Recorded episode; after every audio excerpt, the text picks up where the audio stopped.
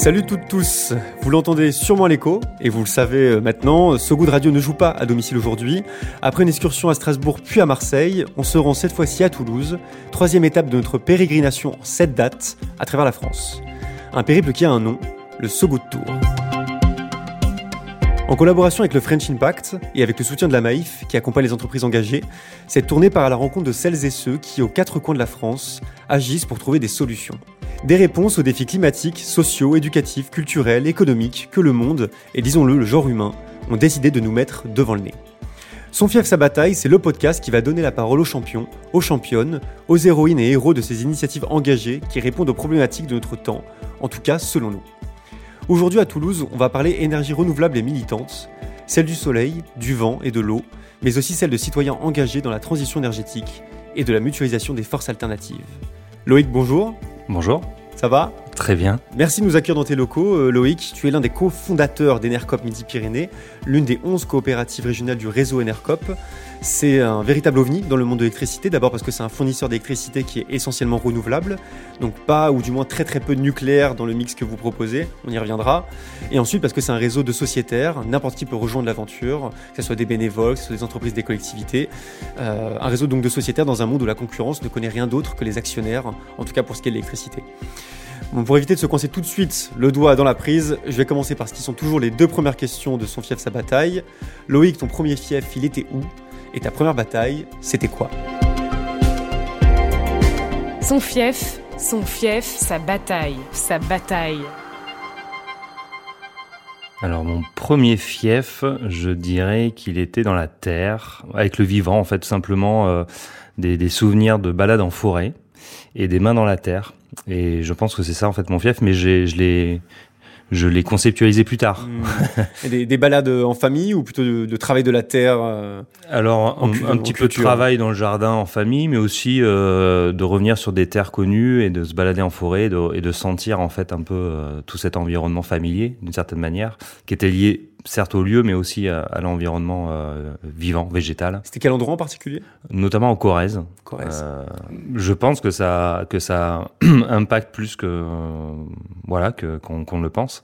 Et en tout cas, j'aime j'aime y retourner, euh, même là où je vis. C'est-à-dire que c'est une sorte même de parfois de méditation, simplement de mettre les mains dans la terre. Ouais, une immersion, une immersion sensorielle, un bain de forêt parfois comme on dit. Ouais. Et ta bataille, ta première bataille, tu dirais que c'est c'est quoi? Ma première bataille, alors ça dépend si je le mets le premier en termes de chronologie ou en termes d'importance. Collectivement, mes premières batailles, ça a été en 95 dans certaines grèves euh, étudiantines, euh, mais je dirais plutôt dans les lorsque je suis allé au Prud'homme. Euh, personnellement, pour aller combattre justement euh, une société euh, pour laquelle je me levais tous les matins pour créer de la valeur pour des actionnaires, les et, fameux euh, actionnaires. et les fameux actionnaires. Et donc voilà, ça s'est mal passé. Mais c'était une bataille où, où, où, voilà qui a clos un chapitre entrepreneurial qui montrait que le pouvoir c'était euh, bah, l'argent, l'actionnaire, euh, quoi qu'on qu'on dise ou quoi qu'on fasse. Et donc euh, donc voilà ce qui m'a amené d'ailleurs à, à bah, renforcer cette dynamique que j'avais déjà de, de se dire que voilà, fallait sortir de ce système-là en fait. Une bataille prud'homale, une bataille un peu dans les rues aussi, et voilà une prise de conscience de ce que c'est aussi que le monde de l'actionnariat. Euh, sur le papier, toi, tu as l'air d'être euh, euh, non pas un pur produit du territoire toulousain. Je me suis trompé parce que t'as pas, tu n'es pas né à Toulouse, mais tu as donc tu as fait, as fait au moins tes études à Toulouse et tu as travaillé pendant comme un long moment, un moment ici, et tu y es encore maintenant. Euh, Qu'est-ce qui te plaît tant à Toulouse et, en Midi-Pyrénées Qu'est-ce qui est caractéristique de cette région? Qu'il n'y a pas ailleurs Caractéristique, ben, c'est un peu le lien avec la montagne quand même, parce que les Pyrénées sont pas très loin. Tu l'as dit, midi Pyrénées, donc on est au, sud, Pyrénées. Euh, et puis, euh, je pense que oui, Toulouse c'est une ville étudiante, donc c'est c'est un gros centre aussi quand même qui, attire beaucoup de jeunes euh, bah, lorsqu'ils ont des choix euh, d'études à faire.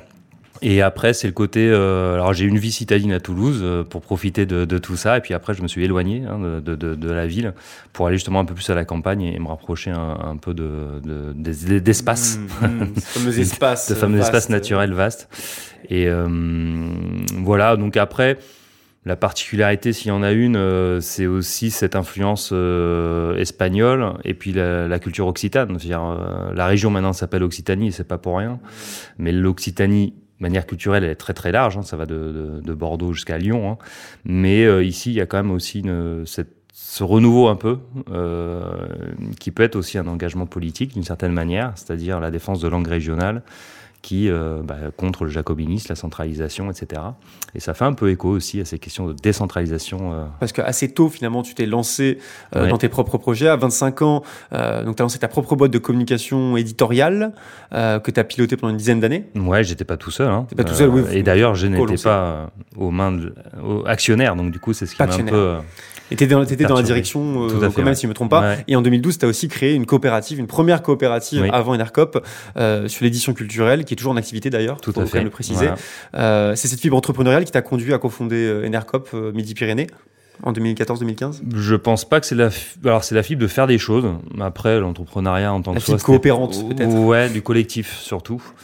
Et, euh, et, ce qui a amené à Enercop, c'était cet intérêt de faire alors des choses de manière collective.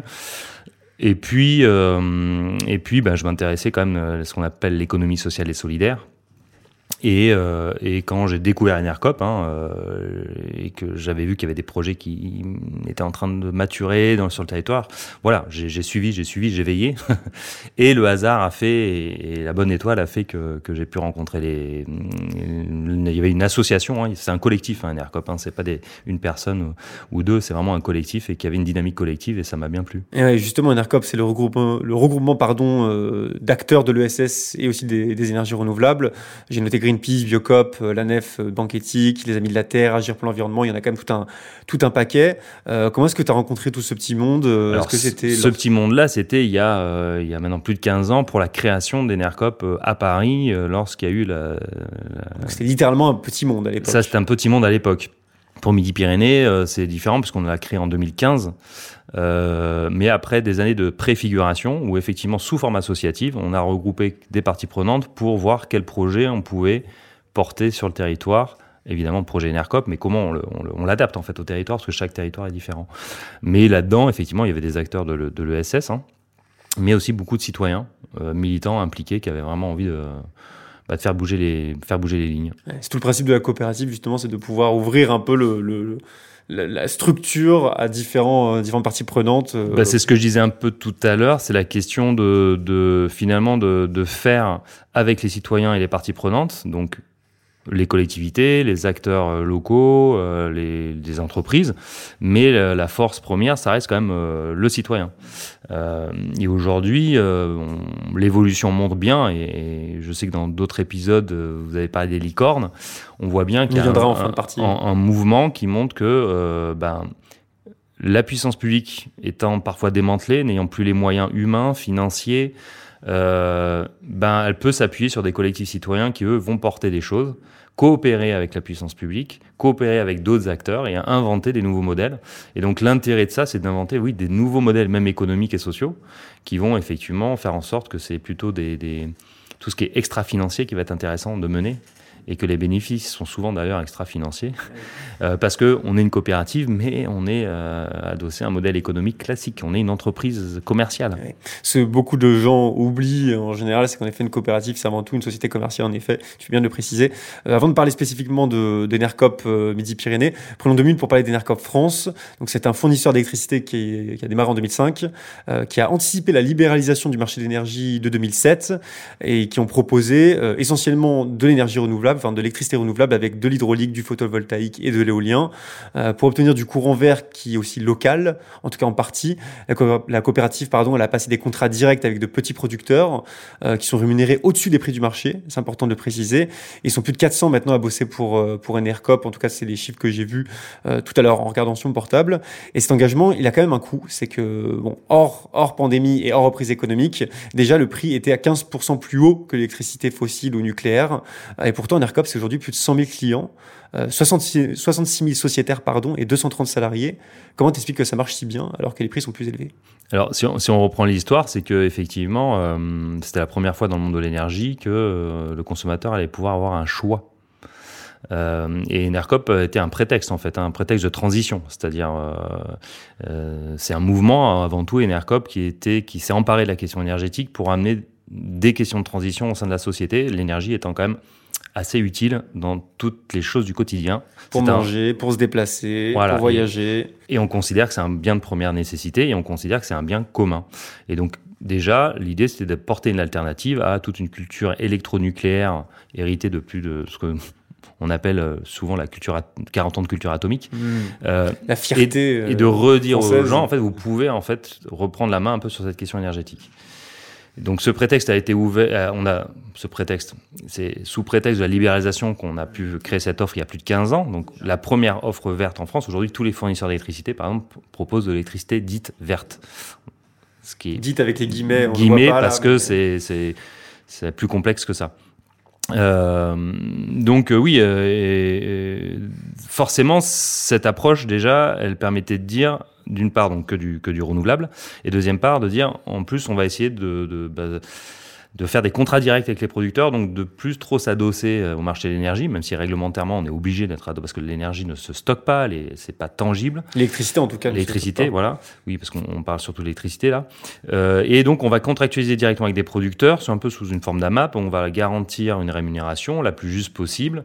Mais en même temps, on a des consommateurs qu'il faut servir, donc on va essayer de faire l'offre la plus juste et équitable possible.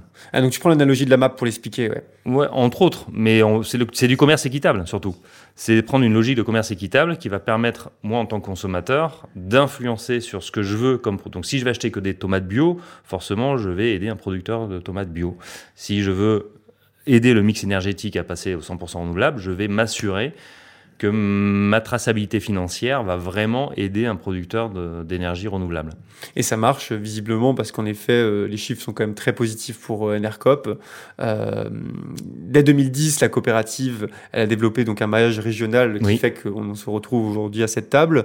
Chronologiquement, il y a eu donc différentes régions, anciennes régions qui ont, qui, se, qui ont créé leur propre coopérative. Il y avait Rhône-Alpes, Nord-Pas-de-Calais, Languedoc-Roussillon, Bretagne, PACA. Vous, vous êtes arrivé en 2015, euh, Midi-Pyrénées, mais vous avez travaillé, vous avez mis que vous avez planché un peu avant 2015. Deux ans. Deux ans quand même. Euh, un point important, c'est qu'à la différence de la coopérative nationale qui est Enercop, euh, vous, vous n'avez pas le statut de fournisseur. Euh, vous vous chargez donc essentiellement du développement du renouvelable, pas de sa fourniture. Ça veut dire quoi? Bah, en fait, euh, l'intérêt du, du- du projet NERCOP, c'était aussi euh, la question de l'appropriation de la question énergétique au plus près des territoires, donc de remettre du lien producteur-consommateur. Donc cette idée d'essaimage, de créer des coopératives régionales, c'est ça. Euh, L'échelon régional, parce que ça nous paraissait le plus, euh, le plus simple, mais on pourrait très bien aller encore à des échelons administratifs beaucoup plus bas. Euh, donc, l'essaimage pour euh, Enercom Midi-Pyrénées, c'est 2015. Euh, comme tu l'as dit, avant, suite à deux années de préfiguration. Et l'idée, c'est de dire, voilà, on a un tronc commun avec l'ensemble du réseau Enercop qui forme une sorte de fédération, en fait, hein, de coopératives. L'agrément de fourniture, c'est effectivement la coopérative historique euh, nationale qu'il a. Euh, et nous, on va travailler à approvisionner cette coopérative déjà en allant chercher des producteurs locaux avec qui on va euh, Créer la créer de la confiance et faire en sorte qu'ils aillent approvisionner le périmètre de, clients et de, de sociétaires Enercop. Et d'un autre côté, on va aussi chercher des clients sur notre territoire. Euh, et donc là, pareil, on va être en lien de proximité.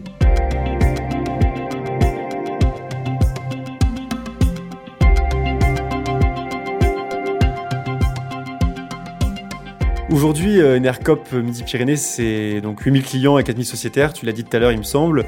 Vous avez investi depuis 2018 dans la construction d'une dizaine de, de petits parcs euh, solaires, humbles mais très jolis. Et l'idée, c'était de couvrir la consommation de vos, de vos sociétaires là-dedans?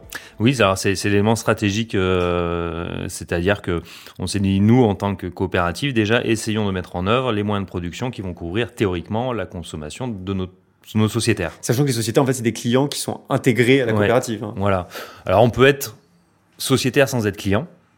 C'est pas une obligation. Nuance. On accueille des soutiens. Il y, a, il y a des gens qui veulent soutenir et qui euh, n'ont pas les moyens financiers, par exemple, d'aller euh, payer leur énergie plus cher, mais qui veulent soutenir le mouvement, donc ils peuvent devenir sociétaires. C'est pas un problème. Et on a des collectivités locales ou des entreprises qui peuvent faire de même. Ceci étant, donc l'idée c'était de, de, de couvrir donc notre, dire bah voilà quand même on a fait l'effort de avec l'argent de nos sociétaires. Donc nos sociétaires sont copropriétaires des moyens de production qui permettent l'alimentation de leur périmètre de consommation. Ouais, D'accord. Donc c'est très différent de d'un système euh, justement capitaliste où les, les propriétés, euh, enfin, les, les forces de production sont accaparées par un petit groupe. Là, c'est une idée de- d'horizontalité et de rendre ça. De faire que le système productif soit le moins possible spéculatif. Pourquoi? Parce qu'en plus, on raisonne comment nous On raisonne sur le long terme. Et donc, ces parcs solaires, par exemple, mais qu'ils soient de petite ou même de grande taille, hein, euh, en fait, on les réfléchit sur leur durée de vie, donc 30 ans, un cycle de vie pour le, solaire. Sachant que ça se recycle bien maintenant, le, solaire. oui, ça, se recycle à 95%. Il y a tout un, écosystème organisé, réglementaire sur la question des démantèlements et du recyclage des panneaux solaires, contrairement à plein d'autres euh, industries classiques. Ce souci étant que ça vient souvent de Chine. Mais on peut dire la même chose sur l'éolien, c'est pareil. On réfléchit donc dans une logique long terme, donc même tous nos efforts financiers sont sur une logique long terme. Et donc, on n'est pas du tout effectivement dans du court-termisme euh, spéculatif, etc. Et c'est ce qui change la donne énormément. Euh, mais du coup, on s'inscrit dans la logique du temps long, et ça, le temps long, bah, c'est compliqué parce que c'est plus du tout la société dans laquelle on vit. On est plutôt euh, dans une société de consommation. On dit que tout doit être rapide, évoluer et rentable très rapidement. Voilà. Ça change, ça change des mandatures. Mais par contre, ce discours, il est très bien perçu par justement les acteurs du territoire et les collectivités locales notamment. Euh, je fais souvent une analogie, c'est-à-dire que nous, un parc solaire, c'est comme une école. C'est un bien d'équipement qui va être posé sur le territoire, qui va avoir un impact économique, certes, mais aussi un impact social, environnemental, euh, politique même. On accepte, on n'accepte pas, je prends un risque politique. Et donc, il y a des postures différentes hein, sur chaque territoire. Et donc, l'enjeu pour nous, c'est, bah, c'est un bien d'équipement. Et quoi de mieux que, en fait, le territoire et la puissance publique, donc les citoyens, les acteurs locaux, les collectivités, pour maîtriser ce moyen de production sur 30 ans. Et décider dans 30 ans de ce qui va se passer aussi. et donc de l'entretenir euh, au service de, l'intérêt collectif. C'est bien pour ça que nous sommes des sociétés coopératives d'intérêt collectif. Planter du solaire euh, et laisser le charbon sous terre, quoi. cette idée-là. Ça participe évidemment, mm. mais on travaille sur l'éolien, on travaille sur d'autres hein, typologies d'énergie. J'ai lu que, en plus, ces, panneaux solaires et ces petites, euh, ces petites centrales étaient installées souvent donc sur des, anciennes stations d'épuration, des anciennes décharges. Parfois, il y avait aussi de l'agri voltaïsme, c'est ça le terme? Non, alors euh, effectivement, on privilégie nous d'abord des terrains euh, qui sont propriétés de collectivités locales, qui sont souvent oubliés d'ailleurs parce que c'est le principe de ces petits parcs solaires qu'on a qu'on appelle parc solaire villageois ou euh, parc solaire euh, citoyen de petite taille, c'est qu'en fait, ils sont euh, moins d'un demi-hectare de surface au sol, donc c'est tout petit. Mais par contre, leur production, du coup, peut être facilement acceptée sur le réseau et consommée localement, physiquement. Ça ne demande pas d'investissement sur le réseau public, ça ne demande pas d'études environnementales parce qu'en fait, ils sont petits, ils ont très peu d'impact. et effectivement, on les met sur des zones anthropisées. Euh, souvent, effectivement, des anciennes décharges, des anciens euh, dépôts. Euh, des lieux abandonnés, inutilisés. Inutilisés et ils ne sont pas des surfaces agricoles. D'accord. Voilà. Après, effectivement, on, est amené maintenant et on est questionné parce qu'il y a une très forte tension et pression des développeurs, on va dire classiques, sur les terres agricoles. Voilà. Et nous, notre approche, elle est plutôt de faire du cas par cas et, et de travailler des projets qui seront exemplaires, mais vraiment pour voir quelle est l'utilité éventuellement de l'apport de l'énergie par rapport à, à la culture agricole qui doit, doit rester prioritaire. Ouais, toute la question de l'usage des sols et des tensions Exactement. qui s'y trouvent. Donc nous, on fait des loyers modérés, on spécule pas sur le loyer, etc.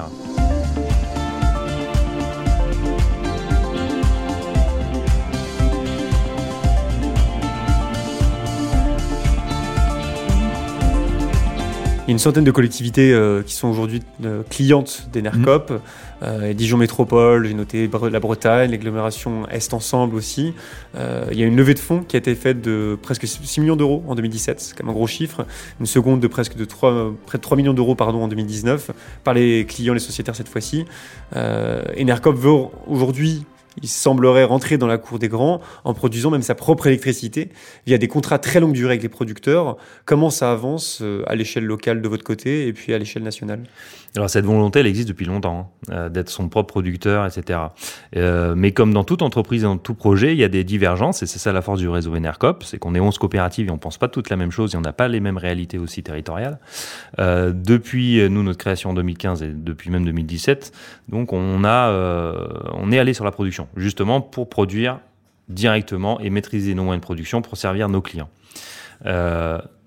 2015, ça a été euh, l'euphorie, euh, euh, la COP 21, etc., la prise de conscience que l'électricité peut être verte. Tout... Je veux dire, politiquement, on a gagné. Le, projet NERCOP, politiquement, il a gagné. J'allais dire Fabius qui lâche des, une petite larme euh, en annonçant euh, que Et, la COP et été même signée. tous les gros opérateurs aujourd'hui font du vert. Donc euh, voilà, maintenant, euh, il faut passer à autre chose. Et l'autre chose, c'est la maîtrise des moyens de production et la décorrélation au marché. Donc à la la, marche qui a été ratée par le réseau Enercop, c'est euh, d'être encore trop fort adossé au marché de l'énergie, enfin de l'électricité en particulier, et de se sortir rapidement de ça. Donc ça fait très longtemps qu'on fait des contrats long terme, mais on n'en a jamais fait assez. On n'est pas allé assez vite, on s'est plutôt trop peut-être préoccupé d'accueillir des nouveaux clients plutôt que d'aller vers euh, la production. Aujourd'hui, c'est un virage qui a été fait, qui a, qui a amorcé. Euh, alors nous, en Midi-Pyrénées, c'est quelque chose qu'on. Bon, on est content parce qu'on l'a amorcé depuis très longtemps. Euh, et ça va de manière exponentielle, c'est-à-dire qu'on a 10 parcs, petits parcs solaires aujourd'hui, on va en avoir 20 euh, dans même pas un an. Euh, on travaille sur des gros projets euh, aussi, sur d'autres typologies, et on s'aperçoit qu'il y a une appétence de plus en plus forte, d'autant plus que le contexte nous donne raison, en fait. Nous donne raison. Euh, je voulais terminer sur euh, la crise de l'énergie, on en a parlé un petit peu tout à l'heure, qui est liée donc à la reprise économique euh, post-pandémie et aussi à l'embargo euh, russe et à la guerre en Ukraine. Ça a considérablement compliqué l'activité des fournisseurs d'électricité. Comment vous tenez le coup, vous, à, à Enercop? Tu commençais déjà à m'en parler un petit peu tout à l'heure et comment vous envisagez l'avenir? Ben, euh, comment on, on encaisse le coup euh, Tout simplement en, étant, en essayant d'être résilient. Donc, euh, les choses qu'on a faites, c'est de sécuriser nos clients sociétaires. Donc, de ne Qui plus payent tous les mois pour avoir l'électricité Donc comme de ne plus accueillir de nouveaux clients et de s'assurer qu'on va leur euh, continuer à fournir à un coût raisonnable et pas partir sur des, des augmentations de prix énormes. Donc là, un potentiel client ne peut pas s'inscrire euh, euh, à Enercop. Non, euh, il va être sur liste d'attente pour ouais, l'instant. Dans la France entière. Le temps justement de mettre en, en œuvre une meilleure production long terme. Et puis, j'allais dire, il y a un volet politique, c'est-à-dire que qu'il y a toujours un- un- ce côté de- de- d'aller faire du lobbying aussi. Euh, pour, bah, on voit bien, enfin, l'État va renationaliser en partie euh, EDF. Enfin, il y a plein de questions qui se posent, même sur les grands, grands, grands groupes. Donc, la question, ça va être aujourd'hui pour nous, est-ce qu'on va être assez fort avec nos sociétaires, qui sont notre première force hein, euh, 4000 sociétaires en, en Midi-Pyrénées, pour nous, c'est euh, de l'argent, de la compétence, des connaissances du terrain, des remontées d'informations, euh, Des meneurs de projets aussi. des meneurs de projets. Et donc, à la limite, presque la question de la fourniture, euh, euh, elle se pose presque plus. On va être plutôt sur du développement de territoire. Et aujourd'hui, il y a des nouveaux, nouvelles manières de vendre l'énergie. On aura toujours évidemment besoin d'un- fournisseur national, mais on va pouvoir aussi créer des circuits beaucoup plus locaux. Et donc peut-être que l'enjeu demain pour Enercop, c'est de s'assurer que ce fournisseur national euh, bah, soit stable. C'est ce qu'on est en train de faire. Pour ça, on a l'aide de nos sociétaires de, et des coopératives qui sont implantées en région, qui elles vont essayer de créer des liens encore plus forts et faire prendre conscience que bah voilà, euh, plus on est nombreux à rejoindre en fait ce mouvement, plus on va pouvoir agir aussi. C'est un localisme euh, énergétique, électrique euh, intéressant. Je ne pouvais pas terminer l'épisode sans poser une petite question sur les licornes avec deux os qu'on Oui. a mentionné au, au début. Euh, donc cette alliance de neuf, euh, neuf hein, coopératives françaises dont fait partie Enercop. Euh, il y en a, d'autres. Il y a Command sur l'obsolescence programmée. Il y a euh, Télécop sur les télécommunications. Euh, il y a la NEF pour la banque éthique. Donc euh, il y a quand même un, un gros paquet. On avait reçu d'ailleurs Mobicop euh, sur un autre podcast euh, il y a quelques semaines. À ta connaissance, est-ce qu'il y a dans les tuyaux des ambitions d'offres communes ou est-ce que ça reste pour l'instant de la déclaration d'intention, cette alliance? Mais cette alliance, je pense qu'elle elle méritait déjà de poser les, le pied de nez à la Startup Nation et de ra- rappeler les bases, c'est-à-dire les biens de première nécessité et ce qui est les besoins nécessaires en tout cas aux citoyens. Donc tu l'as évoqué, hein, euh, la mobilité, l'énergie, les télécoms, mais aussi les, circuits courts avec euh, Cop Circuit, etc. La finance. Et donc montrer qu'en fait les alternatives elles, exi- elles existent déjà. Euh, voilà, la- deuxième intention, visibiliser, ouais. visibiliser. La deuxième intention, c'est effectivement de, bah, de créer des dynamiques euh, d'intercoopération hein, euh, entre ces, ces différents champs. Mais en fait, la transversalité, elle existe déjà depuis très longtemps. Euh, Peut-être qu'effectivement, il y aura des offres communes euh, d'énergie, de télécom et de, de Ça pourrait marcher. d'équipements électroniques. Ça pourrait marcher, tout à fait. C'est à nous d'inventer les, les modèles. Après, il faut être humble. On est tout petit. Et c'est pour ça que l'enjeu de visibilité, c'est aussi de dire, et je, je- je le répète, aux citoyens de venir. C'est-à-dire qu'ils ont un outil là, en fait. Nous, on a un outil à disposition de ces changements systémiques, parce que l'enjeu, tout ça, c'est de changer le système et de, de prendre le contre-pied et de montrer que ça marche déjà. Voilà. Donc ça marche déjà, il n'y a plus qu'à renforcer, il n'y a plus qu'à.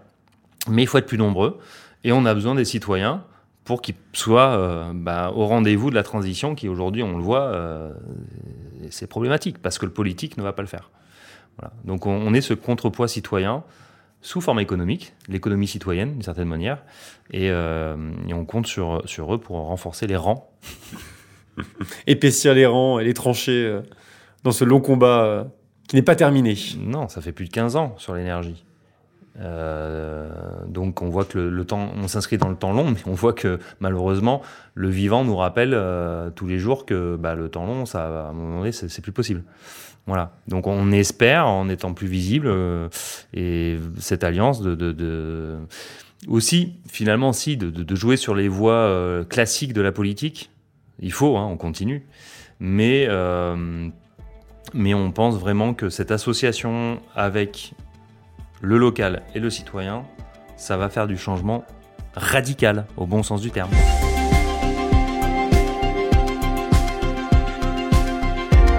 Son fief, sa bataille, épisode 3, rideau. Merci beaucoup Loïc de nous avoir accueillis chez Enercop euh, Midi-Pyrénées.